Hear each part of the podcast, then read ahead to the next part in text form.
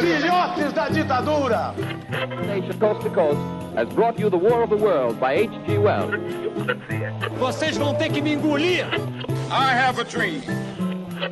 Acaba de suicidar-se em seus aposentos do Palácio do Catete o presidente Getúlio Vargas. E saio da vida para entrar na história. Esse é o Fronteiras no Tempo, um podcast de história.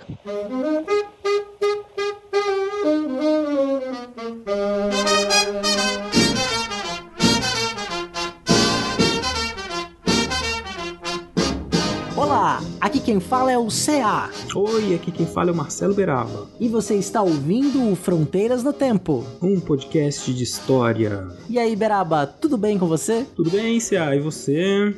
Também estou bem na medida do possível.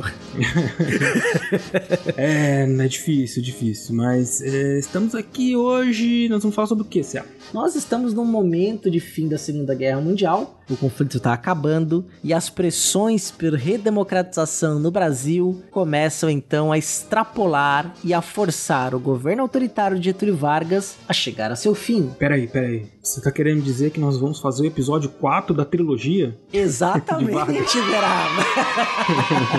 É o quarto episódio da trilogia de 5. Oh, maravilha. Eu estava aguardando ansiosamente esse momento. é o fim do Estado Novo e a redemocratização. Pois é, o ouvinte deve estar pensando assim: nossa, mas esse período, o que aconteceu? Onde está o Vargas? O Vargas está ali. Vargas está nunca se foi. Vargas. é, Vargas, como é que é que você falou? O Vargas nunca se foi, a volta dos que não foram, piada do tiozão do pavê. o Vargas está ali, tá olhando, ele tá circulando, ele vai sair da presidência, ele vai sair, uhum. ele vai uhum. voltar, spoiler, Sim. ele vai voltar. Nos braços do povo. Nos braços do povo, mas a gente aqui hoje vai falar desse momento que ele sai, que acontece no Brasil, uma longa e importante história de formação, de estruturação de personagens políticos que vão atuar aí durante pelo menos 19 anos com muita intensidade, entre 45 e 64. Então é uma, um momento muito importante, esse daí de que nós vamos analisar aqui hoje, que é basicamente de 45 a 46, é, tô falando da Constituinte. 46. 46. 46. É, 45, 46, mas com foco muito grande em 45, era o fim do regime do Estado Novo, que é. no, no, no, terceiro episódio da trilogia de 5, que a gente fala sobre o Estado Novo, a gente fala brevemente do fim do Estado Novo, mas aqui a gente vai entrar em mais detalhes aí para você. Isso, como é que acabou mesmo. É, e é interessante as reflexões que a gente faz aí no Brasil, né, sobre períodos de autoritarismo e redemocratização, né? Como é que se dão esses processos de passagem, né? Isso. Sendo possível, inclusive, até pensar ao longo do episódio algumas analogias, né? Você vai ouvir, e aí você vai refletir junto com a gente depois nos comentários, né? Divulgando o episódio e tudo mais. É isso. Então vamos aí, vamos lá, que tá bem legal aí que a gente preparou para você. Exatamente. Bora pro episódio.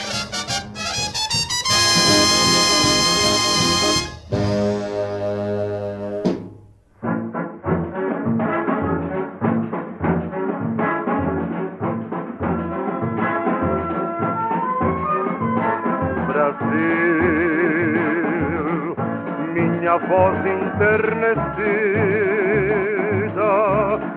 adorou seus na expressão mais comovida das mais ardentes canções. Então, Beraba, nós já fizemos três episódios anteriores aí sobre Getúlio Vargas, né? Começamos lá na Revolução de 30, depois trabalhamos o governo provisório e o governo constitucional do Vargas, né? Até 1937. No terceiro episódio dessa trilogia de cinco, né? Nós falamos sobre o Estado Novo.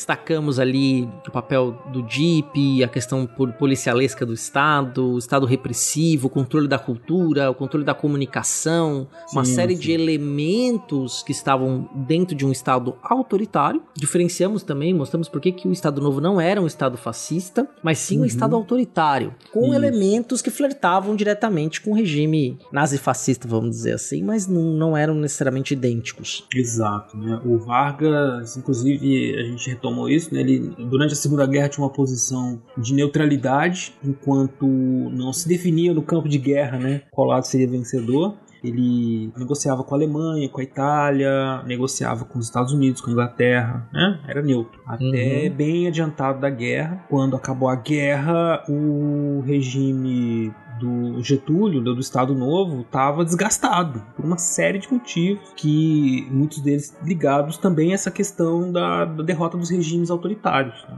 Não se justificava muito mais e as pressões internas para o fim do Estado Novo eram muito grandes, principalmente de grupos que vinham se opondo ao Vargas, especialmente dentro das Forças Armadas e grupos de classe média, intelectuais. né? E tem outro detalhe também, Beraba, que a entrada do Brasil na Segunda Guerra Mundial, a economia brasileira, mesmo sob o regime Vargas, né, no Estado Novo, não, não decola. né? Não. Não. é uma economia que se desenvolve de forma larga. E a entrada no Brasil na guerra aprofunda a crise econômica. Então isso também contribuiu para o desgaste do governo. Né? Além de ter uma figura ali 15 anos no poder, acumulando inimigos políticos né, ao longo desse tempo, o fato da economia não ter atingido o seu ápice naquele momento contribuiu e muito né, também para o desgaste. Claro que lutar ao lado de em uma guerra contra estados autoritários, né, sendo um autoritário, é, é, uma hora essa contradição ia, ia, ia pedir a conta, né, e a conta veio. Mas ele era uma coisa que a gente falou pouco, né? Ele já em 1945, é evidente que ele era experiente, ele já era experiente quando tomou o poder em 30, né? Já era um Uhum. político muito, muito velhaco, por assim dizer. Ah, né? exatamente. Inclusive, Berabas, eu vou ter uma liberdade aqui, só para o nosso ouvinte Pois ter uma não. ideia, de falar um pouco sobre a carreira política do Vargas. Boa, É. boa. O Vargas, lá de São Borja, né, lá no Rio Grande do Sul, ele é eleito pela primeira vez para um cargo né, eletivo na República em 1909. Então, em 1909, ele vai ser eleito deputado estadual no Rio Grande do Sul, e aí ele vai vencer três reeleições e vai ficar nesse cargo até 1922. Então, em 1923, ele vai ser deputado federal pelo Rio Grande do Sul, cargo que ele vai ficar até 1926. Fica ali dois anos sem cargo eletivo. De 28 a 1930, ele vai ser presidente do estado do Rio Grande do Sul. E de 1930 até 1945, presidente da República. Ou seja, já era ali um político com campo largo de experiência. Em 1930, quando ele assume né, o poder como no governo provisório como presidente da República, já tinha 21 anos de experiência em mandatos eletivos, né? Considerando todos os problemas das eleições no quadro da Primeira República. Isso, então, quer dizer, olha, e aí a gente já tá, passou dos 15 anos a mais de experiência na presidência, com todos os poderes que ele tinha, principalmente a partir de 1937. A sua inegável capacidade de leitura política também estava presente aí nesse momento, e ele sabia que era inevitável ah, o momento em que o, o regime do Estado Novo sofreria alterações. É possível imaginar que ele pensasse nessas alterações e em como se manter no poder. Dá pra gente especular que as ações dele, as ações dele levam a crer nisso, né, que ele buscava uma abertura mas a manutenção de si próprio na presidência. Ele, ele via, por exemplo, o crescimento de, das manifestações pela liberdade, pela anistia dos presos políticos, por eleições presidenciais. Isso foi crescendo. E aí ele sabia, bom, alguma coisa ele teria que ceder, né? E aí ele começa todo o processo de negociação com diversos grupos e tentando encontrar formas de controlar esse processo de abertura. Exatamente. E ele passa então a articular uma possibilidade ali de voltar, né, a, a se Uhum. candidatar, mas a oposição política, especialmente nos meios militares, passaram a ser muito fortes ao possível retorno. Então, ele percebendo que não ia conseguir, ele vai, ele, ele fica de longe observando ali os candidatos principais Sim. ali à presidência da República, né? Quem era Uberaba? Não, é importante dizer assim que ele era muito esperto, mas tomou um tombo, assim, né? Especialmente das Forças Armadas. A gente vai falar muito de 1945 aqui agora, porque Sim, aconteceu sim. coisa demais em 1945. Em fevereiro de 45, ele assinou o ato adicional que estabeleceu a realização das eleições. E aí, quando ele foi começar a articular, já tinha candidato já. A oposição já tinha lançado a candidatura do Brigadeiro Eduardo Gomes. O Brigadeiro. É, exatamente, né? O céu de Brigadeiro, É, oficial da, né, o alto oficial da aeronáutica. Vote no Brigadeiro que ele é bonito e é solteiro. É. Inclusive, né, é, ouvinte, é uma curiosidade histórica bem interessante, né? Que o doce, esse brigadeiro, que é um doce tipicamente brasileiro, que a gente gosta muito, né? Quem é não feito de gosta leite bri- moça, né? Que tem tudo a ver aí com, com o debate Exato, sobre é. Forças Armadas, né? Com latas mais modestas a 4,50, É, não né? a 160, 600 Isso. reais a lata, Enfim. né? É, brigadeiro, leite condensado, todo mundo entendeu. É, Hum. é, exatamente. E então, as senhoras, né, as mulheres que se engajaram na campanha política, tinham, tinham uma participação política ali, se engajaram na campanha política do Brigadeiro Eduardo Gomes, passaram então a distribuir as suas receitinhas deste doce e passaram a chamar o doce de Brigadeiro, em homenagem ao Sim. Eduardo Gomes. Exato. Ele tinha um, um fã-clube, por assim dizer, grande, né? Muita gente, especialmente no público feminino, né, falava assim, dos atributos físicos. Ele era bonito, né? Por isso que essa, essa frase que eu disse aí de que né, o brigadeiro, vote nele que ele é bonito e é solteiro.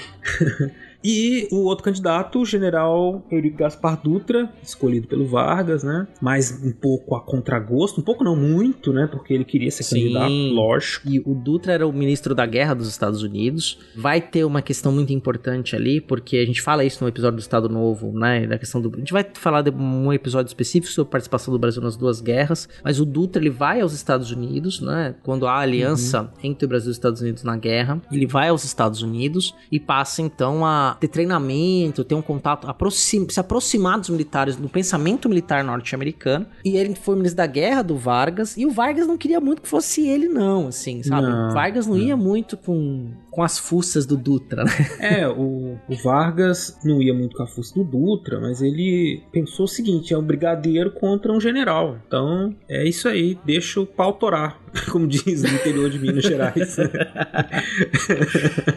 não, que ele via como uma possibilidade de enfraquecer as forças armadas que vinham se colocando como oposição a ele. Então, ele imaginava que tinha sido uma jogada inteligente dele. Mal sabia que, na verdade, dentro das Forças Armadas como um todo, já existia uma articulação que muito maior do que ele imaginava. Muito fora do controle dele. Hoje em dia, nós temos essa percepção, quer dizer, enquanto as Forças Armadas passaram por um processo de transformação, um processo de transformação interna independente do Vargas, no sentido assim, de, de se tornarem uma instituição com uma política própria, uma visão política própria, uma atuação política própria, o Vargas não percebia isso, né? Ele acreditava que estava sob controle, né, das Forças Armadas. E isso, né, se provou ainda em 1945, quando os três comandantes das Forças Armadas, lá no final de 1945, deram o golpe nele, né? E tiraram ele do poder um, um mês antes das eleições. Enfim, coisa que pegou ele de, calças curtas. Mas aconteceu mais muita coisa ainda. Então não Ah, adiantando a exatamente. história aqui. Eu acho que dá pra, dá pra atribuir muito isso, Beraba. Se o nosso ouvinte retomar lá no episódio de 30, da Revolução de 1930, a gente fala bastante, nós dedicamos um tempo precioso do episódio, não Isso. à toa, ao tenentismo. Uhum. Embora tenha ocorrido a cooptação por movimentos políticos ainda nos anos 20, no próprio governo Vargas, dentro ali dos interventores dos estados, vai dar até o problema com os paulistas em 32, uma série de outras questões, esse espírito tenentista de 20, ele não morre. Em diversos momentos ele é trazido à baila por aqueles jovens oficiais que depois vão se tornando altos oficiais né, no exército, na, na estrutura do exército, e ele vai, de certa forma, ganhando muita força dentro das Forças Armadas. Então a gente pode também dizer que um espírito tenentista, que antes era de um grupo muito específico, ele vai depois se alastrando, mesmo aqueles altos oficiais que não tinham participado daquele movimento, né, porque não, não participaram de movimentos insurrecionais, né, de insurreição, eles também passam a pensar como aquele movimento, né, que era um movimento que dizia, Isso. se dizia como moralizador da política, dotado Isso. de uma ética e de uma. é, eram incorruptíveis, né?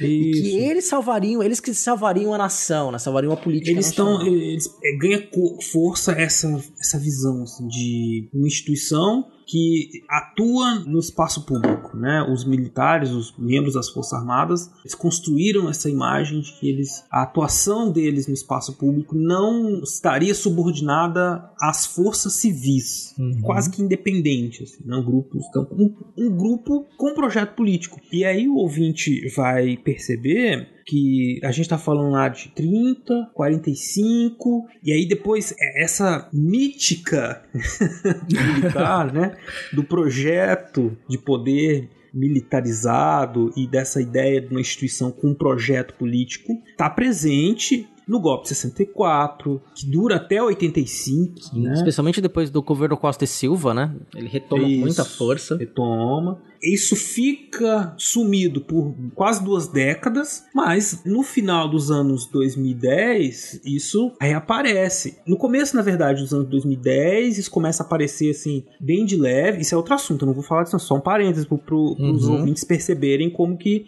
essa questão militar é importante para entender a política nacional. Porque isso começa a surgir em uma conversa aqui, outra ali e tal, e, e de repente a gente tem no final dos anos 2010, uma presença muito marcante de novo de agentes militares exercendo poder executivo, né? Sim, passando inclusive com um episódio de um Twitter, né, do comandante-chefe das Forças Armadas, né? né, ameaçando o Supremo Tribunal Federal num momento muito específico. Isso veio à baila há pouco tempo, né? Pouco tempo. É, é mas é para mostrar que a gente tem, a gente não superou, não, não virou direito essa página no sentido assim, de entender quais são os papéis dessas instituições, né? A gente está analisando analisando aqui o fim de uma ditadura e o início de um período democrático, né, de 46 a 64. 45 a 64, né, um período democrático ah, mas democracia frágil e tal. Olhando tudo isso, parece assim, toda essa história. Quando é que a democracia brasileira não foi frágil, né? Exatamente.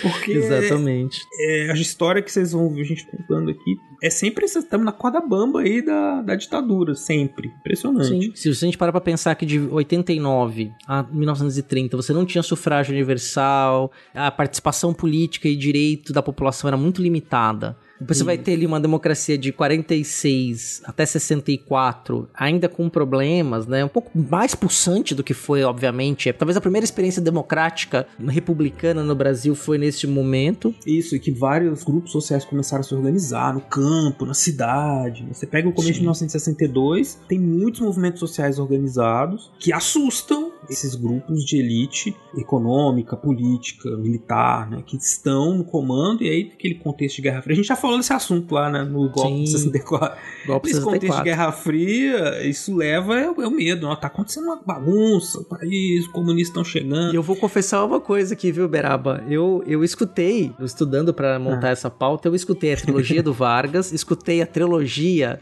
do golpe 64, incluindo, reescutei, né? Porque eu participei, eu tava lá, né? Quando foi gravado. eu estava lá, eu estava eu lá. Eu estava lá quando foi gravado o episódio, eu ouvindo os episódios e o da Guerra Fria. Bateu uma salva de palma aqui pro profissional. Né? Então, assim, para justamente retomar uma ideia de continuidade da discussão, não necessariamente homogeneidade, porque a gente vai fazendo novas leituras, ganhando novas perspectivas, a própria sociedade vai demandando novas coisas para nós, né? Então a gente vai refletindo, repensando aquela questão, né? Mas tá tudo lá, gente. Se vocês forem ou quiserem ouvir tudo aí nessa lá. sequência aí. É, quando a gente grava um episódio, a gente não sabe o que vai acontecer no futuro, lógico. Né? Então tem, tem diferenças. Essa leitura que a gente que eu fiz agora de 2010 até 2020, ela existe porque a gente tá gravando isso depois de 2020, não vou falar quando é que foi, não. Exatamente, né? Passou, né? Então a gente consegue olhar retrospectivamente de uma forma mais crítica, né? Isso, aí você consegue observar, por exemplo, questões como esse projeto político, né, das Forças Armadas, tomando é, corpo e ficando ali. Ela às vezes vai pro, pro fundo da sala, às vezes vem pro, pra frente, né? E, e aí? E é uma coisa que a gente não fala muito no espaço público. Essa mítica do militar, dos agentes militares como salvadores da pátria, infelizmente permanece. Na verdade, a gente tem um monte de salvador da pátria, né? Isso é um problema uhum. sério. Tá sempre buscando quem que é o nosso próximo Messias. e os problemas estruturais continuam. Sim, o nosso, quem que é o nosso próximo Sassamutema, né? Acho que é o salvador da quem pátria. Quem que é o nosso próximo Sassamutema? é, balança o reloginho. Ela vai acabar rindo da sua cara, Ela não vai rir de mim. Ela não vai rir de mim, não, senhora. Ela tem uma enorme consideração por mim. Não, não vou ficar da nossa idade aqui, não, cara. Coisa velha, o pessoal não tá ouvindo, muita gente vai nem saber quem é o Sasamu Tema. Cara. É, com certeza. O Will deu risada agora, riu alto, com uhum. certeza. Tamo junto, Will. Bom, enfim, aí tá voltando a 1945, tá os candidatos estão lá. Os dois candidatos, eles eram duas peças raras, assim, péssimos políticos, assim, em termos de carisma. Comparado com Vargas, eles eram terríveis, terríveis o Dutra e o brigadeiro Eduardo Gomes, assim, ruins, pra... sabiam falar, né? Lógico. Não são aquele tipo militar, assim, grosseirão que não sabe falar, sabe? Tem estilo, né? Que é, parece bulldog, brrr, fala cuspindo. Não, eles falavam, mas pouco habilidosos, pouco carismáticos no jogo político e também enfrentavam muitas dificuldades para falar com o povo, com quem era o público do Vargas mesmo, que era a classe trabalhadora. Mas eles conseguiram né, apoios, especialmente de desses grupos de classe média. Eles eram muito conservadores, católicos, né? Muito fervorosos, né? Aquele católico assim parece até de filme, assim, né? Que não existe. Mas eles eram, assim, bem, bem fervorosos, católicos, e tinham. Isso então tra trazia um, um, público também, um, apoios, vamos dizer. Sim, e ao mesmo tempo, né? Você tem uma questão que é bem interessante, para além da, da questão militar, mas também ali nesse bojo. Em 45, a censura não tinha acabado ainda. A gente estava vivendo o Estado Novo, mas a imprensa e os veículos de comunicação, a elite intelectual começa a romper com essa censura e aí sem sofrer punição, né? Quer dizer, o governo já estava arrefecendo, uhum. e aí você já começa uma série de manifestações pelas eleições presidenciais, sufrágio universal, voto secreto, respeitando até a, reforma, a Constituição de 34, né? Da reforma sim, política do Vargas. Né? Então você já tem um outro movimento também bem importante, e isso também vai criando uma onda, né? Quer dizer, isso é importante para o nosso ouvinte ter é, noção, né? Os militares sempre tiveram no apoio do governo autoritário do Vargas. Sempre. Né? Quer dizer, aliados fim... de primeira hora. Sim, exatamente. Inclusive, Em 30, os interventores dos estados e depois também no Estado Novo, muitos deles eram militares. E aí, naquele momento em que começa a haver pressão popular para a redemocratização do país, os militares então vão e vestem a camisa de democratas. Lógico. É, similar ao que acontece lá 80, na década de 80 do século 20, com aqueles civis que apoiaram os militares do governo inteiro. Sim. Quando vai chegando aquele momento ali diretas já, a pressão popular, não, nós somos democratas. Democrata. Sempre, sempre fui. Meu partido. Nunca critiquei. Tem, tem, nome, meu partido tem nome de democrático, eu sou democrático, sempre fui. É, é isso aí. Ei, Brasil. Pode ser que ela é não, não posso mais. Não, não posso mais. Não, não posso mais. Não, não posso mais. Istanbul Constantinople, Istanbul, not Constantinople, being a long time ago. Constantinople still is alive on the moonlight night. E no meio dessa dessa bagunça toda, bagunça nesse processo todo que estava acontecendo em 45, candidatos, então vai ter eleição, né? Anistia, os presos políticos estão voltando. O Vargas, ele tá manobrando dentro daquele possível projeto que eu falei para vocês que era de continuidade, né? Ele não tinha desistido ainda. Alguma coisa, já, ele já não ia ser mais candidato, né? Mas quem sabe. Então ele naquele ano concede anistia, né? Uma coisa muito importante que acontece nesse processo de abertura é a volta do Luiz Carlos Prestes para a cena política nacional. Né? Luiz Carlos Prestes, um comunista, né? Ficou muitos anos preso, mulher dele foi extraditada para Alemanha nazista pelo Vargas, né, inclusive.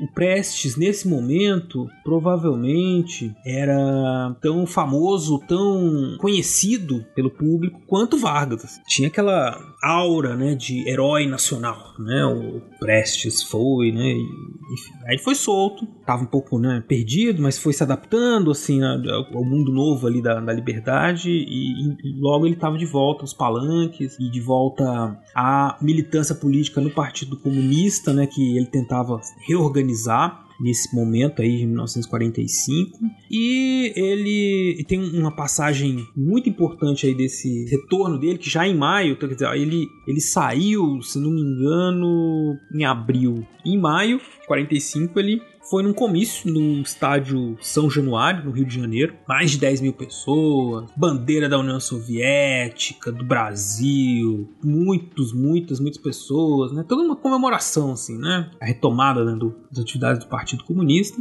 E o que, que o Prestes fez? Foi lá fazer o discurso dele. Primeira coisa que ele fez foi anunciar o seu apoio incondicional a Getúlio Vargas. É o quê? Inclusive, ele pedia que as eleições fossem adiadas e que o Vargas continuasse no poder. Agora, CA, que, que como? O cara ficou preso político do Vargas, sai da cadeia. É síndrome de Estocolmo isso aí, cara? Que isso? É, é quase isso, é síndrome de Moscou, né? É, Moscou, exatamente. Orientação, é verdade. Orientação, boa, boa. né? É, é não era, não era, ele não era maluco, não. Tá achando que ele é maluco? Ele não é maluco, não, viu? Nem um pouco, nem um pouco. O Prestes, ele tinha ali, né, uma convicção revolucionária muito forte, né, muito poderosa, uma visão muito alinhada, inclusive, né, com a ideia de uma, de uma necessidade de transformação capitalista para a implementação de uma revolução socialista, né? Isso. Então havia uma orientação mesmo, né, isso desde o Estado Novo, né, havia uma, e depois, principalmente depois, uma orientação né, de apoio ao desenvolvimento do capitalismo, né, nos moldes nacionalistas, né, estatal, e... estatizante, que era o projeto nacional de desenvolvimentismo de Vargas, né, que vai ficar mais aflorado em 50, mas já aí nesse período já era muito forte, né? Então havia uma orientação de que apoiasse esse tipo de desenvolvimento capitalista para a implementação da revolução, né, para a implementação da transformação ali da revolução comunista no Brasil. Exato. É, era uma coisa que não se esperava. A gente entende hoje, mas na época ninguém esperava. Por isso, a prisão política. Ele, o Prestes saiu da prisão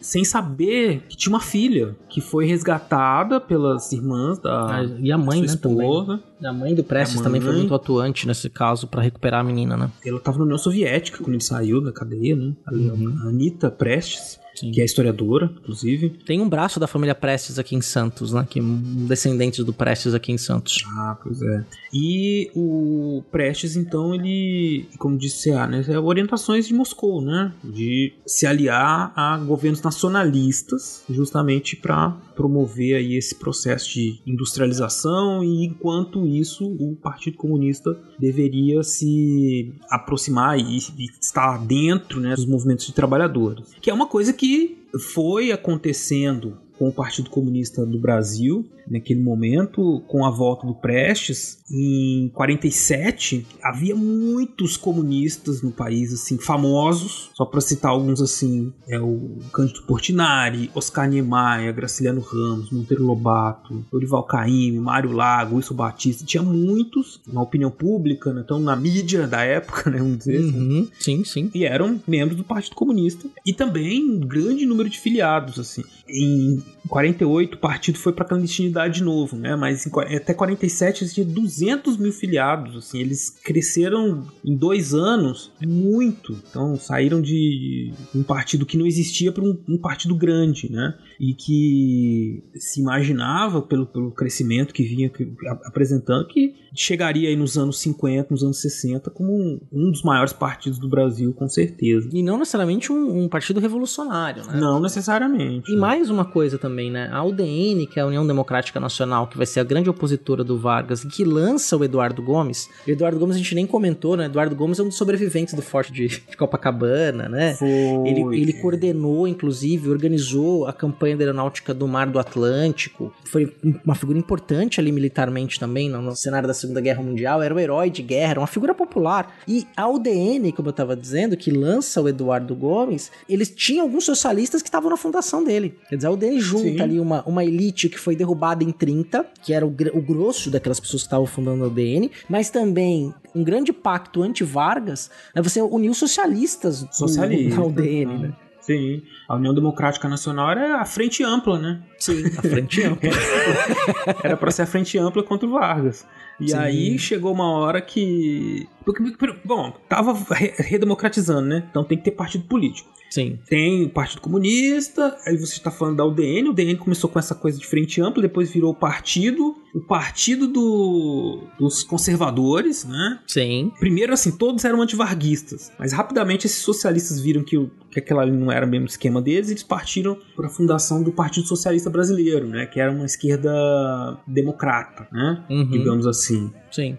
E assim, mostra de que de que quando a gente fala que uma coisa que tá muito, muito banalizado nos dias de hoje, né? As pessoas pensam em quadros em dois polos políticos muito, de forma muito simples, né? Nem na, nem na Guerra Fria a questão era tão. Não, a, a questão da- do comunismo e do capitalismo era tão simples assim, né? Pensam em dois Uhum. polos, como se fosse só a direita contra a esquerda, né? Vermelhos e azuis. Aí você escolhe a cor que você acha melhor, né? Pra simbolizar. Mas você pega a- dentro da pro que a gente chama de direita, ou dentro do que a gente chama da esquerda, não é uma coisa só. Nunca foi, né? Nunca foi uma coisa só. Nunca foi homogêneo. Não, mesmo quem tem objetivos, objetivos parecidos vai f- seguindo outros caminhos. Tem muitos caminhos ideológicos assim, para formar partidos, como a gente já disse. Tá, da UDN, essa frente ampla virou. Socialistas saíram, e aí ficou quem na UDN, né? Elites regionais capengas que tinham sobrevivido lá da antiga República Velha. É, homens de negócio, cafeicultores, homens de negócio eram os Faria Limers da época, né?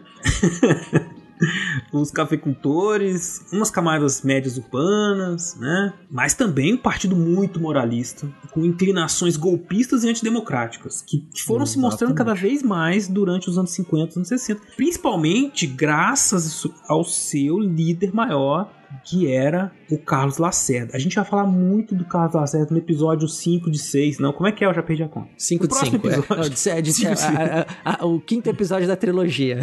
o quinto episódio da trilogia, porque o Carlos Lacerda, ele, ele foi assim, o principal opositor do Vargas nos anos 50. Ele ia todo dia pro rádio xingar o Vargas de tudo, que é corrupção. Vargas que roubou, que isso, que aquilo. Não, a família Vargas tem um ressentimento do Lacerda, assim, né? Ah, Inclusive dizendo que foi um dos grandes articuladores que levou à solução final do Vargas, né? Tirar a própria Sim. vida.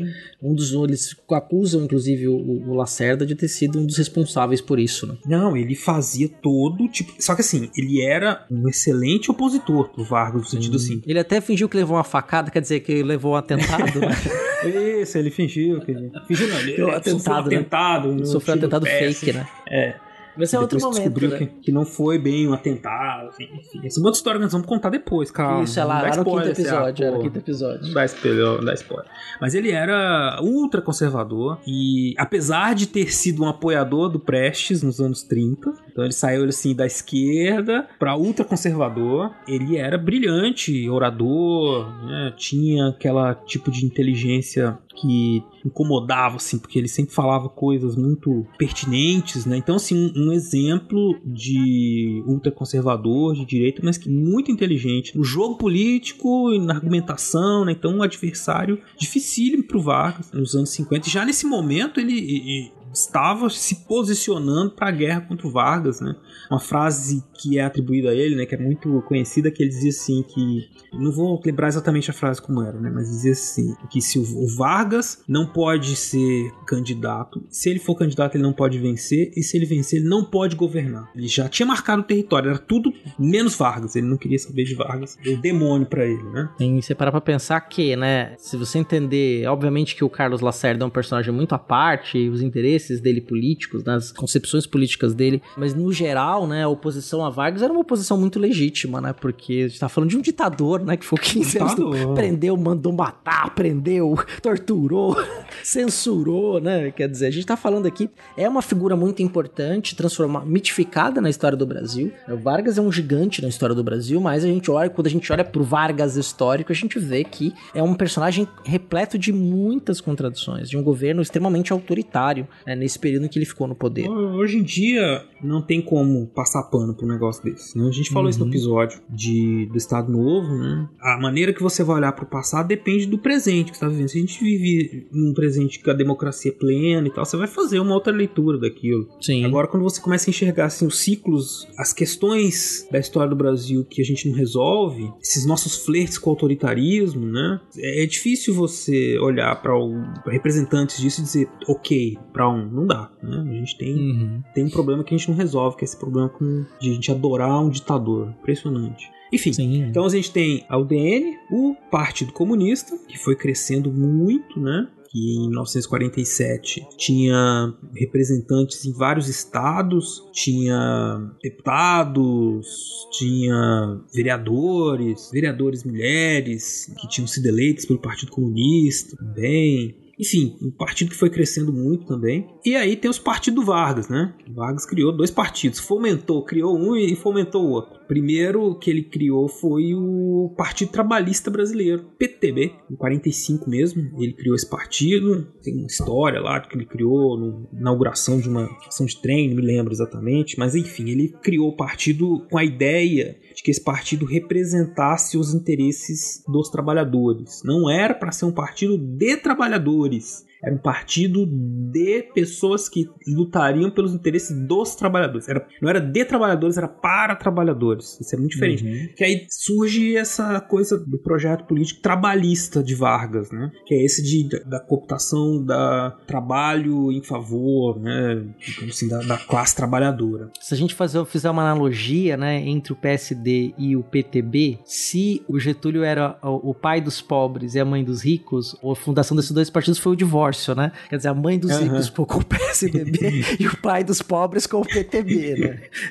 Isso, exatamente. boa, essa é boa. Porque o outro, já disse, o outro partido que tem um empurrãozinho do Vargas é o PSD, o Partido Social Democrata, né? Sim, sim. O PSD é o partido, é o centrão, cara. Pronto. Já expliquei, é. o ouvinte já entendeu. PSD era, é o centrão, acabou. Era, era, formado pelos interventores do Estado Novo, né? Isso. De, a partir de 30, junto com os grandes proprietários rurais, né? Eles fundam então o PSD, que vai ser o partido que vai apoiar o Dutra, inclusive, na eleição. É que esses três partidos vão ser muito importantes nesse processo, né? O, como o Beraba já adiantou, o Partido Comunista é caçado, deixa de ser um, um ator ativo e, e, com possibilidade de participação política, e vai para a clandestinidade, num contexto de Guerra Fria, né? Então é uma democracia também com seus limites, que você não permite ali pluralidade de ideias, né? O PTB, o PSD e a UDN vão ser partidos centrais nessa discussão política. São os três grandes partidos que vão ser protagonistas nesse processo de 46 até 64 na política brasileira. Exato. E uma coisa que é importante, entretanto, a gente tá falando, e vai ver muito isso em livros de história, em análises do período, falam sempre desses três partidos.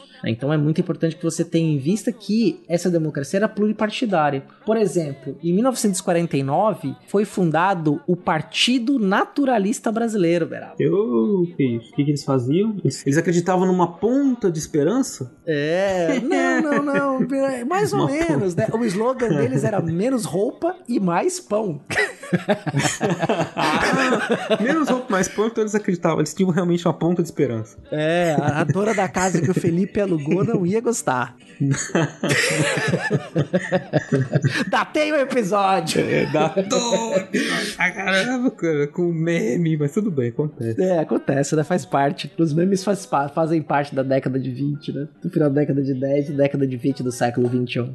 E o Partido Naturalista Brasileiro, Beraba, né? Além de ter esse slogan, né? Menos roupa e mais pão, ele foi fundado por uma mulher, né? Uma mulher, uma bailarina e naturalista, cujo nome artístico era Luz del Fogo, que ela nasceu em 1917 faleceu em 1967, em Cachoeiro de Itapemirim, no Espírito Santo. E ela foi uma, uma ativista, uma feminista muito importante nessa questão aí. A gente pode dizer até, seria anacrônico falar de empoderamento, né? Mas da questão do corpo feminino, do espaço da mulher na sociedade, né? Da parte do vegetarianismo e do naturalismo, né? Então foi uma figura bem importante aí nesse período e muito famosa nacionalmente, né? Ela conseguiu angariar uma série de pessoas em torno dela, assim, conseguindo até mais de 50 mil assinaturas para a fundação desse partido. Exato. Olha só, cara, que coisa. Não, tinha muito partido, pequeno também, igual sim, hoje. Foi, sim. foi. Mas é que tinha, por exemplo, na, na lei eleitoral e no ato adicional de 45 que Vargas assinou para eleição, tinha uma cláusula que era de para formar partido tinha que ter caráter nacional. Então você não podia formar um partidinho, assim,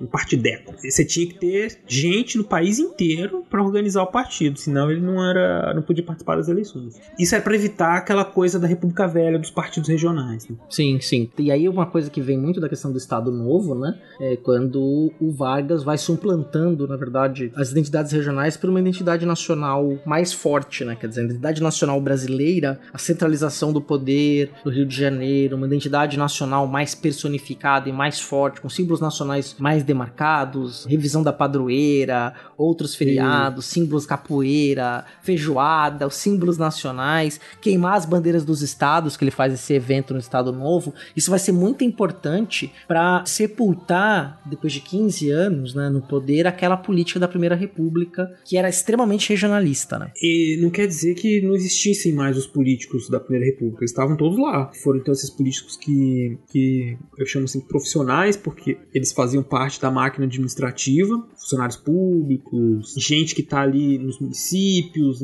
trabalhando desde a época que o Vargas criou né, os cargos de interventores estaduais. E aí eles são um partido, quando eu fiz a piada assim, que eles são o centrão, é porque eles são o partido que faz de tudo para continuar no poder. Assim, eles estão sempre no governo. De 1946, estão sempre de alguma forma no governo. E aí tinha um, umas frases interessantes que definem bem o PSD, que vale a pena o ouvinte conhecer, assim, por exemplo, a do Tancredo Neves, que ele dizia o seguinte, né, entre a Bíblia e o Capital, o PSD fica com o diário oficial. então, o negócio dos caras é cargo, é governar. E o Hernani do Amaral Peixoto, que foi um dos fundadores, ele dizia assim que o PSD ele estava à esquerda da direita e à direita da esquerda. Olha aí. é o centrão, é. É o centrão, cara. É impressionante. Bom, mas aí então você tem então PSD, né? O PSD tava lá já com cobra criada, né? Tancredo Neves, Kubitschek, Ulisses Guimarães, José Maria Alckmin, tudo político de experiência, experiente, habilidoso, né? A aliança PSD, PDT, PTB, né? PDT não existe ainda, PTB uhum é. ela foi muito importante durante esse período democrático de 65 a 45 a 64, né? Teve três presidentes eleitos, o Dutra, uhum. o Kubitschek e o João Goulart. E o Vargas, né, em 50 também, a gente não pode esquecer disso Vargas, pelo PTB, né? Isso, PTB, né? Então, foi uma aliança grande. Eles eram. O PTB no, na década de 60 era um partido gigante, competia com o PSD, assim, em número de deputados, em presença nos estados, né? Era um partido muito grande mesmo. Também. Quem fura né, o bloco é o outsider, né? O Jânio, né?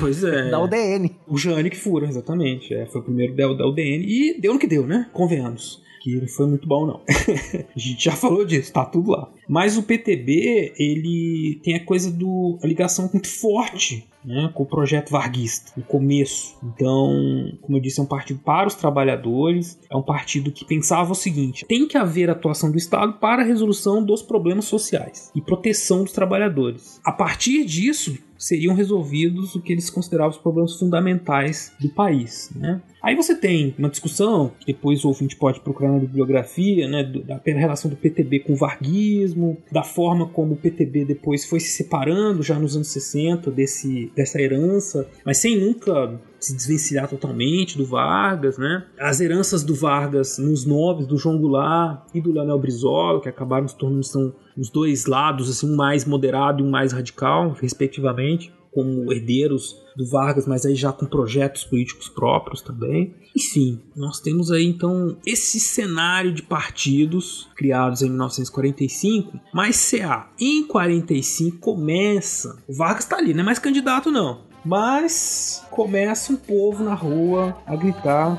queremos o Vargas. Eu vou a Nádia, eu vou,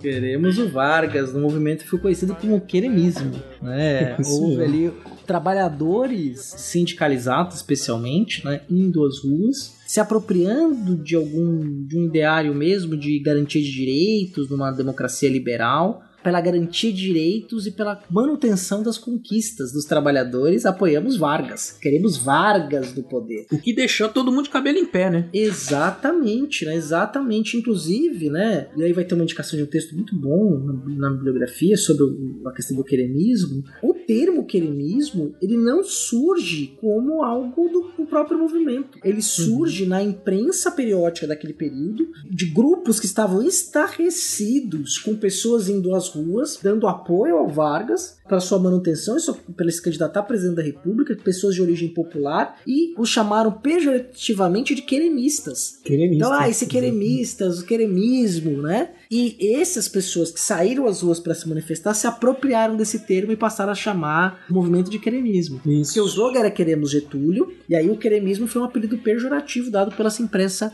de grupos liberais ou mesmo grupos conservadores. né? Tem uma história que é muito boa, que esse movimento surge de um de forma espontânea, né? Sim, sim. Que é o que também deixa todo mundo, assim, os antivarguistas ficam assustados, né? Justamente porque não foi uma coisa planejada. Nem o Vargas esperava isso. Você tem um protesto de estudantes de direito em São Paulo, né? Eles vão pra rua, isso é março de 1945. Eles vão apoiar a candidatura do Eduardo Gomes e vão fazer um protesto nas, nas escadarias da Catedral da Sé. Começam lá, então, a xingar o Getúlio, enfim, uma gritaria, né? Vamos lá, contra Getúlio. E uma hora de movimento na Praça da Sé, os trabalhadores que estão passando por ali não gostam do que ouvem e começam a atacar os estudantes, tacar pedra, bater em panela, enfim, vão pra cima dos estudantes que tiram eles de lá aos gritos de viva Getúlio, viva os trabalhadores, quebra-quebra, até destruindo vidraças da Faculdade de Direito. E aí, a partir dali, isso, o movimento se espalha, né? Chega até acontecer um, um óbito em Pernambuco, nesses embates, mas o, o acaba se tornando uma base de sustentação forte para o próprio crescimento do PTB depois, né? Sim. E o Vargas tá, tá vendo tudo isso, né? Com aquele sorriso de Mona Lisa, assim, do tipo, poxa vida, né? É, não sou candidato, né? Mas tá aí o povo, o povo é sábio, né? Eu vou até tomar liberdade aqui, Beraba, de ler. É. Tô tirando essa duas citações aqui do texto do Jefferson José Keller, que é um Uhum. historiador, professor do Departamento de História da Universidade Federal de Ouro Preto, que tem um texto que eu gosto muito dele, que é Os Sentidos do Queremismo, é que ele dá uma boa resumida, boa parte do que a gente está falando também aqui tem base nesse texto, né, nesse artigo que ele escreve, essa longa Uhum. pesquisa, né? E aí ele tem duas citações aqui. Na primeira é do Jornal do Brasil, de um texto escrito pelo Hélio Silva, publicado no dia 6 de setembro de 45, e que o Hélio Silva tentava delinear a etiopatologia do queremismo. né? E aí ele dá um diagnóstico, né? E depois eu vou ler uma outra citação do Correio da Manhã, coisa rápida. Massas trabalhistas longamente trabalhadas pela propaganda e ainda agora manejadas por meio dos agentes do Ministério do Trabalho, pelos interessados na continuação desse estado de coisa.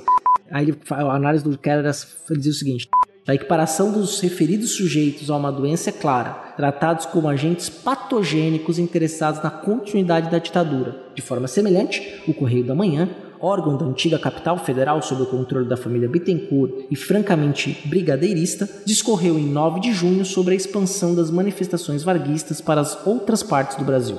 Abre aspas, né? A Paraíba era um dos raros estados por onde a praga do curuquerê, do queremismo, ainda se não havia lastrado. Foi afinal invadida pelo mal. Tiradas do mundo da biologia e da medicina, tais imagens evo evocam supostos males que, pressupõe-se, deveriam ser sanados, curados, ou seja, eliminados do cenário político. Então, o Jornal do Brasil e o também Carioca Correio da Manhã, que eram jornais de oposição ao, ao varguismo, publicam colunas né, com esse tipo de, de opinião né, em torno da, desse movimento do queremismo. Isso é muito interessante para o ouvinte perceber que o espanto é real. Quem está escrevendo nesses jornais é evidente que não é classe popular, né? São membros de uma elite política, econômica, intelectual, que pela primeira vez estão vendo uma massa de pessoas pobres, trabalhadoras, se movimentando politicamente e servindo como um ator decisivo no processo de condução para o poder. Né? Até então, se tinha outros movimentos, momentos em que a população se, se juntou e tudo, mas assim, um cenário político nacional, um movimento nacional em favor de dar o poder para alguma pessoa, isso é, era muito espantoso para esses grupos. Né? Eles não estavam acostumados com esse tipo de movimentação. E aí, por isso, essas evocações, essas ligações com doença, com mal, né? Nossa, Que era uma, que era um povo de, de cultura baixa, que não tinha cultura, que era manipulado, né? Você tem toda uma questão aí que é interessante. Na verdade, eles estavam isso, e como disse o CA, é uma, uma ligação que eles faziam do Vargas como um protetor de direitos sociais adquiridos desde 1930. né? Então eles Uhum. imaginavam que a saída do Vargas poderia representar o fim de algum desses direitos. E essa movimentação queremista foi capitaneada pelo Vargas politicamente, mas com certeza essa força política de mobilização garantiu a continuidade da- das políticas trabalhistas, né? mesmo com a saída do Vargas. Isso não foi encerrado por decreto. O Dutra, no caso, que foi eleito, né? Olha o spoiler aí. É, não, não é spoiler, todo mundo sabe que o Dutra foi Todo presidente no Eduardo É Cunha, né? história, não tem spoiler, Beraba. É verdade. A história não tem spoiler. Às vezes tem. Eles conseguiram. O o Dutra não podia falar assim. Bom, o Dutra era liberal, ultraliberal. Não sei se pode dizer isso também. né? Alguém pode ouvir isso. Mas não era. Mas enfim. Ele totou uma política liberalizante. É, assim, uma, uma política muito, muito liberal de não intervenção na economia, é, de diminuição do Estado. É, ele seguia a cartilha liberal mesmo, né? Seguia. É, e ele não podia acabar com as redes de proteção dos, dos direitos trabalhistas, né? Por conta dessa força popular que tava nas ruas aí, do Sim. queremismo. E é engraçado porque eu lembrei disso quando eu estudava esse sistema, eu lembrei muito das minhas leituras do Thompson, quando ele discutia essas mobilizações populares, né? Em de direito, em defesa da vida, em defesa de direitos, né? Quando ele falava de estudos de economia moral, né? Então, assim, existe uma leitura por parte da população que faz ela agir política, as classes populares agirem politicamente, né? Elas não são amorfas, elas não são manipuladas, assim, como a gente acha que vão fazendo tudo que, que querem. Elas têm a leitura política, têm os momentos de mobilização e de acomodação também, que vão depender dos limites que elas próprias estabelecem nessa interação com as classes dirigentes, por assim dizer, né? Do Estado, seja de classes Uhum. políticas. né? Eles estão subordinados, mas não estão sendo controlados o tempo inteiro, né? Sim, e aí vai ser esse momento de redemocratização vai ser o momento que os sindicatos vão ter uma independência efetiva, né? Eles vão sair da órbita do Vargas, sair da órbita do controle do Estado novo, ao mesmo tempo em que esses trabalhadores não queriam perder essa atenção do Estado, né? Não queriam que esses direitos se revertessem, né? Que viesse uma reforma trabalhista logo na sequência e tirasse esses direitos desses trabalhadores, né? A CLT, as pessoas tinham a CLT, muita gente andava com a CLT embaixo do braço, né? Você tem ali uma apropriação desse direito e uma forma de garantia. Não era um movimento revolucionário que queria se apropriar dos meios de produção, tomar a fábrica dos patrões, né? Mas não, eles queriam garantir os, preservar direitos dentro daquela cidadania do trabalho criado no Estado Novo. né? O trabalho passou a ser um elemento central da vida dessas pessoas, que continuava sendo. Então elas não queriam perder esse status de trabalhador cidadão que elas tinham conquistado, conquistado, mas que foi dado como um presente pelo Vargas. A gente até explica isso, né? Os movimentos dos anos 20 de reivindicação de trabalhadores foi cooptado pelo Estado, então tudo que foi oferecido como direito foi dado como o, o presente do pai dos pobres, o presente do Vargas, uma manifestação da democracia na figura do grande líder, né, que é assim mesmo que a propaganda do Vargas dizia. E essas pessoas então se viam neste papel e não queriam perdê-la, quer dizer, havia uma apropriação delas pela manutenção dos seus direitos. E elas assim foram, esse movimento espontâneo, como eu disse, foi transformado num movimento político pró-Vargas, né? Ele, inclusive, usou a máquina do governo, né, do Ministério do Trabalho, ajudou o movimento a angariar fundos, se organizar em comitês pelo país inteiro. E esse movimento ele foi então fundamental para manter acesa aí a, esse apoio popular do Vargas. Eram milhares, milhares de, de militantes. Os comunistas se aliaram também né, a esse movimento. Foi uma, um momento muito expressivo, interessante ali em 1945. Mesmo depois que o Getúlio não saiu candidato oficial, né, não se descompatibilizou para ser candidato, o movimento continuou existindo com outras reivindicações. Né? Eles queriam, por exemplo, que o Getúlio ficasse até o final da Constituição. A ideia era essa mesmo, de manter a figura do Getúlio ali como uma, uma garantia de que ele, esses direitos não seriam perdidos. Né?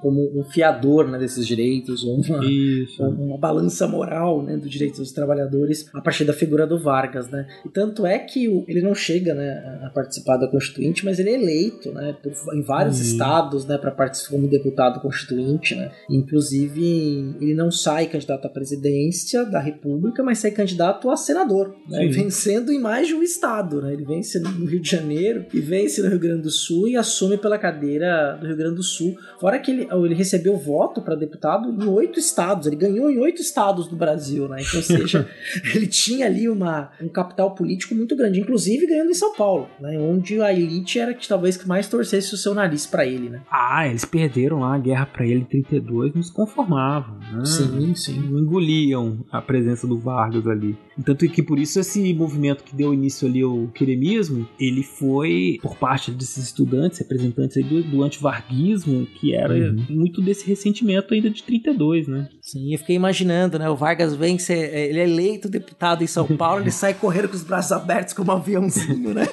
pelo, pelo gramado. Vocês vão ter que me engolir!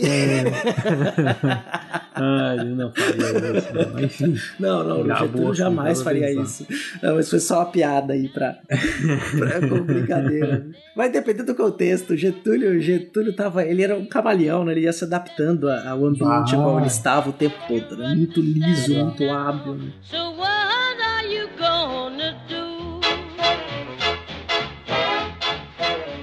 Beraba já tinha adiantado né, que um mês antes da eleição, né, os chefes comandantes das Forças Armadas, do Exército, da Marinha e da Aeronáutica depõem o presidente Getúlio Vargas, né, então ele é deposto do cargo como presidente da República. Então ele acaba, né, numa manobra política ali um pouco a contragosto, mas também ali enxergando a própria sobrevivência ali naquele cenário, apoiando o Dutra. E tem uma coisa que a gente não comentou do queremismo, né, que aquela oposição feita ao queremismo, eles também começaram em determinado momento querer colocar, é, jogar essa questão de queremismo em cima do Dutra, como se o Dutra Ah. estivesse representando aquela continuidade, né? Eles falam, olha, tá vendo esse queremismo aqui é muito ruim, é de gente alienada, tá vendo? Isso aqui também representa o Dutra. O Dutra é uma continuidade do queremismo. Obviamente, os jornais de oposição é, ao Vargas que apoiavam o Brigadeiro, né? É, o, a saída do Vargas deu uma quebrada, né? Então eles ficaram assim meio sem, sem norte, PTB e PSD, sem saber bem o que fazer. Não existia.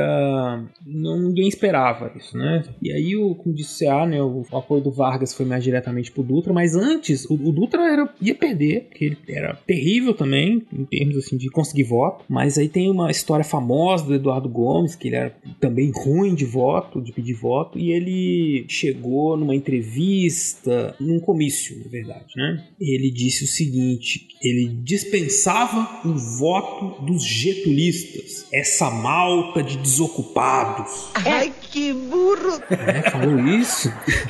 Pegou mal. Perdeu a eleição. Perdeu, perdeu, pegou mal. Porque que aconteceu? Os queremistas pegaram essa fala dele, deram uma fake newsada nela, né? Uhum, sim, fake sim. news.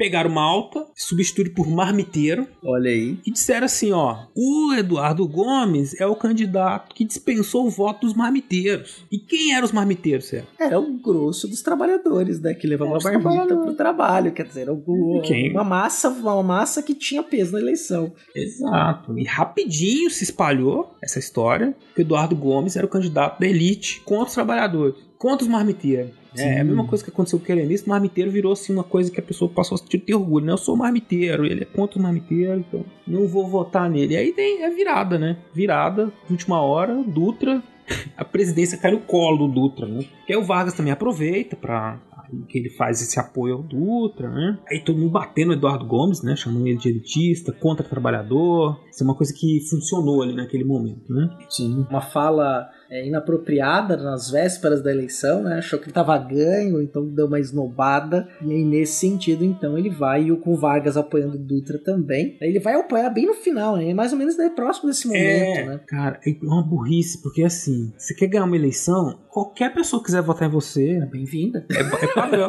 Bem-vindo pra votar. Não, mas é, vo- voto, aceito o voto de qualquer um. É lógico, eu tô, tô, tô zoando. Você é uma pessoa de princípios, você vai ficar mesmo com. Né? Você fala assim, Não, mas você não vai falar isso, não, eu dispenso o voto de fulano. Ainda mais que ele... Quem quer ganhar a eleição não pode dispensar voto, quer dizer. Não, quer ganhar a eleição não dispensa voto. contrário, né? Você, eleição, voto. você quer votos, né? Você quer voto, você quer convencer o outro que apoia o fulano, você pode falar mal do fulano, não falar mal dos eleitores do fulano. Exatamente, quer dizer, o eleitor ele pode ser, ele pode se decidir votar em você, mas se você tá chamando aquele cara e fala, "Você- eu, seu voto eu não quero, sabe que é dispensando 30%, né? 20% dos votos, né? Não, foi primário, foi primário. Por isso que eu tô dizendo que ele era terrível, assim, com pedir voto, né? Todos os comícios era ruim, assim, ele, ele e o Dutra também, não conseguia falar com os trabalhadores, falava, assim, tudo empolado, assim, um jeito que não, não conquistava as massas, né? O que não teria um problema, não seria um problemão se não fosse uma contraposição com o Vargas, né? Que veio antes. E Vargas estava vivo, estava ali, estava presente, saiu candidato a Ah. senador, né? Quer dizer, então ele tinha ali, e, e era uma figura extremamente popular, né? E muito popular também porque a imagem dele foi construída, né? Isso que é importante também. Você tem ali, de Sim. fato, uma a propaganda de massa no Brasil. A gente fala isso no episódio do Estado Novo. A indústria cultural de massa, comunicação de massa no Brasil, ela começa com Vargas e para o Vargas, né? Então tem isso. Começa como máquina de Estado para ressaltar a figura do grande líder. Bem lembrado, Então, assim, você lembrado. tem, isso tá vivo, as pessoas, o Vargas tá vivo. Então o Vargas tá lá Sim. como presidente, então tem todo um cenário político de redemocratização, expectativa, imprensa, só que mesmo assim, nada isso foi, é, não tinha tempo suficiente para desmontar essa ideia, muito pelo contrário, né? Inclusive quando a gente toca a musiquinha cantada pela avó da Gabi, a avó da Gabi era muito jovem em 50, né? Era uma menina em 50. E ela lembra do jingle, né? Do jingle do Bota Retrato Velho outra vez, porque inclusive tinha uma ideia de adoração ao Vargas. Ela cresceu ouvindo dos seus pais que o Vargas era um grande homem, que o Vargas era isso tudo. Bota o retrato do velho outra vez. Bota no mesmo lugar o sorriso do velhinho. Faz a gente se animar. Então, quer dizer, estava marcado no imaginário popular a figura do Vargas, né? Então a gente não pode esquecer desse detalhe. Sim, todas as cidades têm a Avenida Getúlio Vargas. Tem uma memória toda do Vargas aí que não, não, sume, não sumiu por conta dessa propaganda dos anos 30, 40, muito forte, né? Não é só o mérito, nossa, o Vargas era o cara. Não, ele tinha o Estado na mão, um departamento de propaganda que intensamente produziu essa figura. E sabia ser carismático nos momentos certos. O Já Vargas era muito pragmático. A política externa dele sempre foi pragmática. Ah, eu vou negociar com todo mundo. Em 50 ele vai entender. A gente vai falar mais disso. Em 50 ele vai fazer isso o tempo todo. Sim. Ser uma política de não alinhamento automático, né? De ser multilateral. Porque é muito pragmático. O que que é bom ali pra questão do governo, né? Pra agradar aliados internos, né? Então, assim, o que que é positivo? O que que vai trazer dinheiro? O que que vai dar resultado? É isso. Então eu vou nessa, não importa, né? Que é uma política pragmática, né? Uma política externa pragmática. Bom, mas aí o Dutra perdeu, né? Não. O Dutra, o Gomes, O Brigadeiro perdeu. perde. É. O Brigadeiro perdeu 52,39% dos votos para o general Eurico Gaspar Dutra e 34,74% para o Brigadeiro Eduardo Gomes. 6,2 milhões de brasileiros votavam, 13% da população. Uma derrota incontestável. Eduardo Gomes não pediu contagem de votos. Recontagem. Não, não pediu recontagem de votos. Não pediu recontagem. Não pediu. Se fossem os dias de hoje, por exemplo, era vitória no primeiro turno. Então, 52% é vitória no primeiro turno. É, obviamente que nem tinha segundo turno nesse momento, né? Tiveram mais candidatos, inclusive os comunistas apoiaram outro candidato, né? Que era o engenheiro Iedo Fiuza, né? Mas que né, não teve uma votação expressiva, mas ficando concentrada nesses dois candidatos, né? Como o Beraba falou, e uma vitória inconteste de Eurico Gaspar Dutra, hoje nome de rodovia, da principal rodovia que liga Rio a São Paulo. Exato. E aí, logo depois, nós tivemos a formação da Assembleia Nacional Constituinte, né, em 46, que promoveu né, a passagem definitiva aí do final do regime, né, um, a instalação dessa nova Constituição, que respeitava assim, uma série de direitos individuais né, dos cidadãos, com liberdade de imprensa, aumentou a massa de eleitores. Vocês viram que na eleição de 45, 13% da população a gente chegou com a Constituição de 46, um aumento para praticamente 25% da população votando, Uhum. apesar de que ainda a maior parte da população não votava porque era proibido o voto dos analfabetos. Né? E aí você excluía um contingente gigantesco da população, né, da participação política direta. Isso, inclusive, era um dos pontos que podia, que era criticado nessa Constituição, né? E, ao mesmo tempo que era garantir uma série de direitos, impedia a participação da maior parte da população nas eleições. Sim, né? Se parar pra pensar em escola pública, é, vai ser uma conquista ali dos anos 30 e 40, sobretudo nos anos 40, mas mesmo assim a gente tá no século 21 ainda com mais de 10%, quase 15% da população brasileira analfabeta. Quer dizer, é um problema Sim. que a gente nunca solucionou né, na nossa história nem imperial, nem na história de país independente, né? Então, nesse período pesou demais, né? A questão dos praças também, que não podiam votar, né? Tem todas umas, umas questões assim que são importantes. Isso. Mas foi uma construção importante, né? Consolidar essa passagem, como eu disse, né? E colocar o país nos eixos assim de uma, uma rotina democrática, por exemplo, que durou até 64, né? Deixando um equilíbrio maior entre os poderes, diminuindo um pouco os poderes do executivo, colocando o parlamento, o executivo e o legislativo uma divisão melhor de poderes, né, como eu disse, o parlamento atuante, mais poderes para atuar em momentos de crise, como aconteceu em alguns momentos ali, depois do, do suicídio do Vargas, depois da saída do, do Jânio né, o parlamento foi decisivo para a manutenção da democracia. Inclusive para o fim dela também, né? Pro enterro da democracia em 64, É. o parlamento foi ali a, a cereja do bolo, né? Sim. Ah, mas é porque às vezes a gente fala muito mal do parlamento, mas ele é fundamental, Sim, sim, cara. sim, sim, claro, fundamental. sim, sem tem dúvida. que ter. Ah, esse papo "Oh, só tem impresso, jogar uma bomba em Brasília. Isso é conversa fiada, viu, gente? Não fala um negócio desse pra mim, não. A gente pode até discutir, né, Beraba, é, a questão do nosso sistema representativo, a necessidade de aperfeiçoar esse sistema para garantir participações e maior representatividade de fato de pensamento populacional, mas o Congresso Nacional como um todo, né, a Câmara dos Deputados e o, Senado são importantíssimos, né, para a manutenção de qualquer democracia. Qualquer, exatamente. Mas é isso que você falou. É, o, o problema não é a instituição, é como é que a gente compõe ela. Né? É, e a democracia, sim, é um- é um sistema de constante aperfeiçoamento, né? A gente tem que aperfeiçoar Sim, sempre as nossas instituições. né? Mais gente diferente, é isso que precisa. Sei lá. Não podemos jogar fora, né? Que dizem, jogar água. Vou jogar o bebê junto com a água do banho. Do banho. bebê junto com a água, né? Não, pode. Da É uma instituição importantíssima. É, E vai ter um papel importante aí a partir de 46, né? Só que assim, Sim. Beraba, a gente falou que ia botar o retrato do velho outra vez. Só que aqui a gente já tá quase com uma hora e meia de programa, Beraba. E o retrato do velho não chega. Caralho. Então, Beraba, eu acho que vai ser a primeira vez que eu vou, per- vou perguntar pra você, Beraba, você tá satisfeito? Olha, eu não tô muito, não. Eu queria falar mais. Mas a É. gente já falou bastante, cara.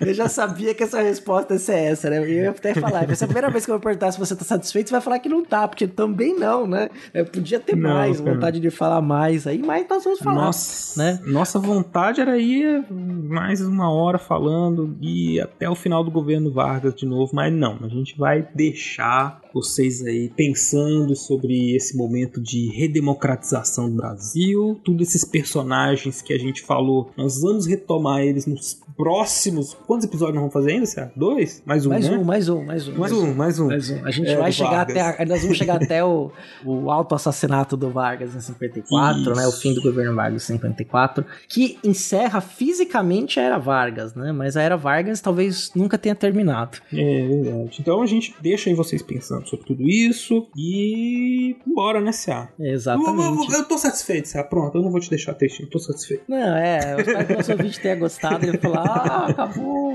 vamos, pra, pra que não ficar o programa inaudível depois, né? Então, agradeço aí você que ficou até aqui. Inclusive, se você quiser que esse projeto floresça e cresça e permaneça aí no seu feed, né? Você pode nos apoiar, né? Por meio do nosso Padrim, que é o nosso projeto de financiamento coletivo, que é no www.padrim.com.br barra fronteiras no tempo. Existem outras formas também, né, Beraba, de contribuir com o projeto? Sim, você pode também, se você puder, se você quiser, contribuir conosco, assinando o PicPay do Fronteiras no Tempo, né? Basta você procurar pelo nosso nome lá. Tem todas as categorias de, de apoio também, né? De 1 a 50 reais. Ou pode mandar um Pix também, né, Cé? Exatamente. O Pix, a nossa ch- chave do Pix é fronteirasnotempo@gmail.com. E aí você vai, então, fazer, pode fazer uma transferência, programar transferências mensais a partir de um real, quanto você puder nos ajudar. Você pode aproveitar também essa chave, que é o nosso e-mail, e mandar um e-mail pra gente, Exato. conversar mais com a gente sobre episódio. Você pode comentar no post do episódio. Se você tá escutando esse episódio, por exemplo, pelo Spotify, os links que a gente colocou relacionados a esse episódio, você pode clicar no próprio Spotify que você consegue acessar. Mas a gente gosta quando você vai ao link do você vai ao portal Deviante e interage com a gente por lá e também conhece os outros podcasts da casa que são também maravilhosos. Não esquecendo de conversar conosco nas redes sociais, no Fronteiras no Tempo no Instagram, no Twitter, Front no Tempo, com temudo, e no Facebook, facebook.com barra Fronteiras no Tempo. Exatamente, já curte a fanpage, já compartilha o episódio para nos ajudar. Né? Você tá no Facebook, não custa nada, vai na nossa página lá, compartilha o episódio, quebra essa pra gente, ajuda a gente a chegar mais longe. Quanto mais compartilhamentos espontâneos, mais gente o- é, a publicação alcança e talvez mais pessoas possam conhecer o nosso trabalho também. Já que você gosta, por que não divulgá-lo? Retomando uma coisa que a gente fazia lá nos primórdios, né? apresente o podcast para os seus amigos, três amigos, né? É, Exato. Já nos ajuda muito. Exatamente, vamos ajudar esse podcast a chegar cada vez mais longe, né? Com a ajuda das nossas madrinhas e padrinhos, e quem sabe você vem também fazer parte aí das nossas discussões no grupo do WhatsApp dos padrinhos e madrinhas. Então vamos lá, né, Cé? Bora. Bora. Então não desliga porque tem Recordar a Viver, do maravilhoso William Spengler, e logo depois do Recordar a Viver, nós vamos ler nominalmente os nomes dos padrinhos e das madrinhas. Um abraço, pessoal. Abraço. Betânia, eu nunca pensei acabar tudo assim. Maria Betânia, por Deus eu te peço, tem pena de mim. Hoje confesso com dissabor que não sabia, nem conhecia o amor.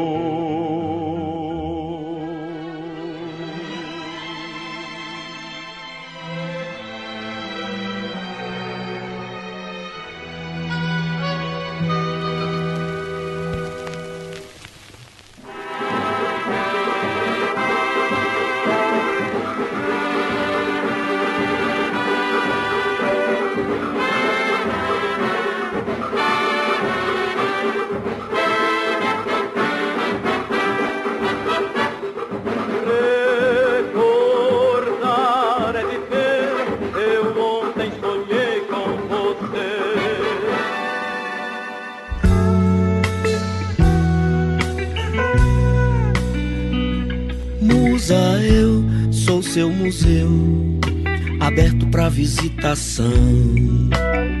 Esta é a história da menina que guardava tudo. Juntava uma porção de coisas durante as viagens com o pai pelo interior. Todo mundo achava estranho. A menina guardava panela velha de ferro e de barro, tachos, ferramentas usadas, cela e roupa de vaqueiro. O que será que ela vai fazer com tudo isso? A menina cresceu e começou a comprar coisas mais esquisitas ainda: moenda e engenho, alambique, roda d'água, carroça, canoa e carro de boi. Que moça doida, diziam uns. Deve haver algum interesse por trás disso, pensavam os desconfiados. O caso correu longe. Quem queria ficar livre de alguma coisa velha ouviu o conselho. Vende lá para aquela moça que ela compra tudo. Onde será que ela vai botar isso? Um dia a moça acabou com o mistério. Achou um prédio grande e bonito no centro da capital e montou uma exposição com tudo que havia guardado. Ela queria que todos soubessem como as pessoas vivem e trabalham desde há muito tempo. A moça passou a ser admirada até bem longe da terra dela. Mostrou que a gente guarda para contar a nossa história, para entender como o passado ajuda a construir o presente. E é para isso que existem os museus. Preste atenção: com M você escreve museu, memória e mão. Agora, vamos inverter a ordem até chegar à conclusão. Com as mãos, o homem faz sua história. Com o tempo, a história vira memória. E é isso que vai para o museu. O que é de todos é meu e é seu. Tudo que é importante precisa ser bem conservado. Por isso, existem tantos museus com coisas tão diferentes. Tudo junto monta o quebra-cabeça da vida da gente. Então, para decidir o que preservar, é preciso olhar bem em todo lugar. No fundo do quintal pode haver alguma coisa sensacional. Na oficina, o trabalho é valor. E na cozinha, intimidade e calor. Já pensou em guardar o cheiro e o sabor? Trechos da obra ABC do Museu, do Museu de Artes e Ofícios de Belo Horizonte, de autoria de Soraya Vasconcelos. De algum lugar no tempo para o Fronteiras, eu sou William Spengler. Museu.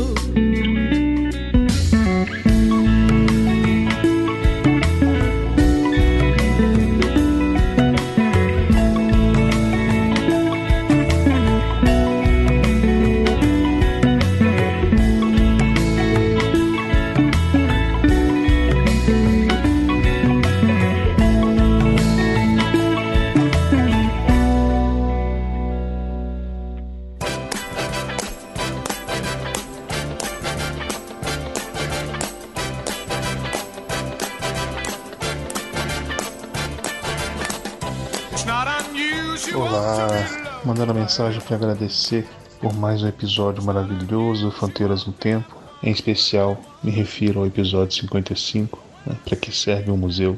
Serve para tudo, para te dar cultura, alegria, para te fazer ter lindas lembranças. Então, o museu para mim é um lugar assim que é essencial. Toda cidade tem que ter o seu, ou mais de um, de preferência.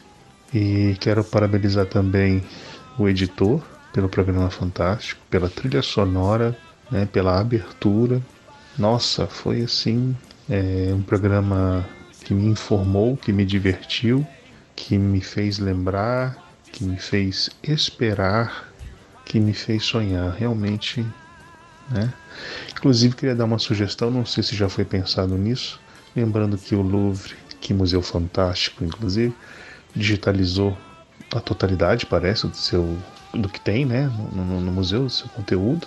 E eu acho que seria muito legal para os museus brasileiros e se alguém tiver chance de sugerir isso para a pessoa certa, digitalizar seu conteúdo, fazer um aplicativo que pode ser um aplicativo só daquele museu ou um aplicativo municipal, estadual, federal, né? Você deixar ali uma forma de quem não pode estar ali presencialmente poder visitar o museu virtualmente e contar com visitas guiadas com áudio, vídeo, com a possibilidade da pessoa através do próprio celular, né, com o dedo e passeando e virando o celular e, e como se estivesse virando a cabeça e clicando onde lhe interessa para saber mais. Tem um custo? Tem, tem um custo.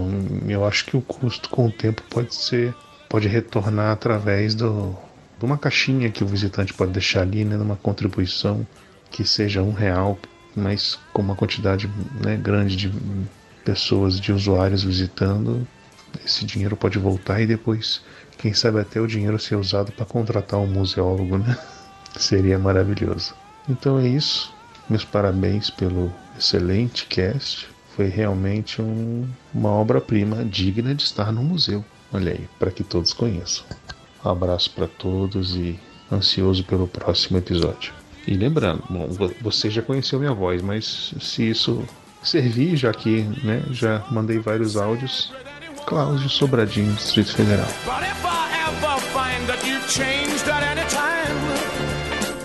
It's not unusual to find that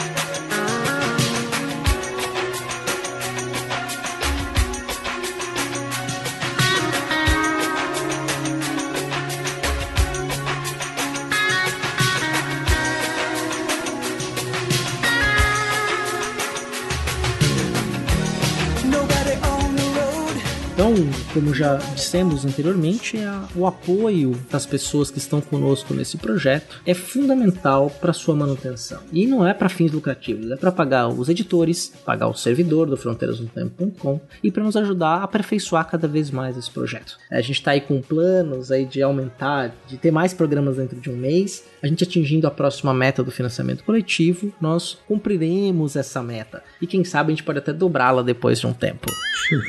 Então vamos lá. Muito Vamos lá. obrigado a Dilson Lourenço da Silva Filho, Albino Vieira, Alexandre Estrapação Guedes Viana, Alexandre de Souza Júnior, Aline Lima, Anderson Garcia, Anderson Paz, André Luiz Santos, André Trapani Costa Pocinholo, Andréa Silva, Andressa Marcelino Cardoso, Arthur Henrique de Andrade Cornejo, Bruno Escomparim, Carlos Alberto de Souza Palmezani, Carlos Alberto Júnior, Carolina Pereira Le Ceará, Charles Calisto Souza, Cláudia Bovo, Eane Marcolino de Moura, Eduardo Saavedra Lozada Lopes, Eliezer Ferronato, Elisnei Oliveira, Héctor Ritter, Felipe Augusto Rosa, Felipe Souza Santana, Flávio Henrique Dias Saldanha, Iago Mardones, Yara Grise, Isaura Helena, João Carlos Ariede Filho, João Carlos dos Santos, Letícia Duarte Hartmann, Lucas Aquel, Luciano Beraba, Manuel Mácias, Marcos Sorrilha, Maiara Araújo dos Reis, Maiara Sanches, Moisés Antiqueira, Paulo Henrique de Núncio, Rafael, Rafael Alves de Oliveira, Rafael Higino Serafim, Rafael Machado Saldanha, Rafael Zipão, Rafael Almeida, Rafael Bruno Silva Oliveira, Renata Sanches, Rodrigo Olaio Pereira, Rodrigo Halp, Rodrigo Vieira Pimentel, Rubens Lima, Senhor Pinto, Wagner de Andrade, William Scaquetti, William Spengler e ao Padrinho Anônimo. Muito obrigado a todos e todas pela sua ajuda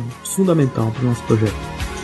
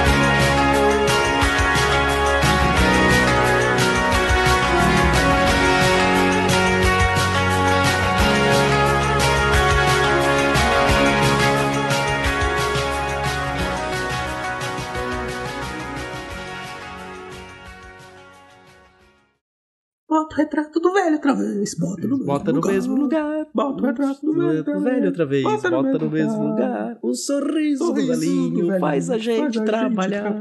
Aí repete. O sorriso do velhinho Faz a trabalhar. gente Isso- trabalhar. Isso não pode, não pode aparecer. Toca a música Vai- real. Óbvia- obviamente que no final isso vai aparecer, né? Não, não vai. Temos um presente para o nosso editor no pós-créditos. Que horror.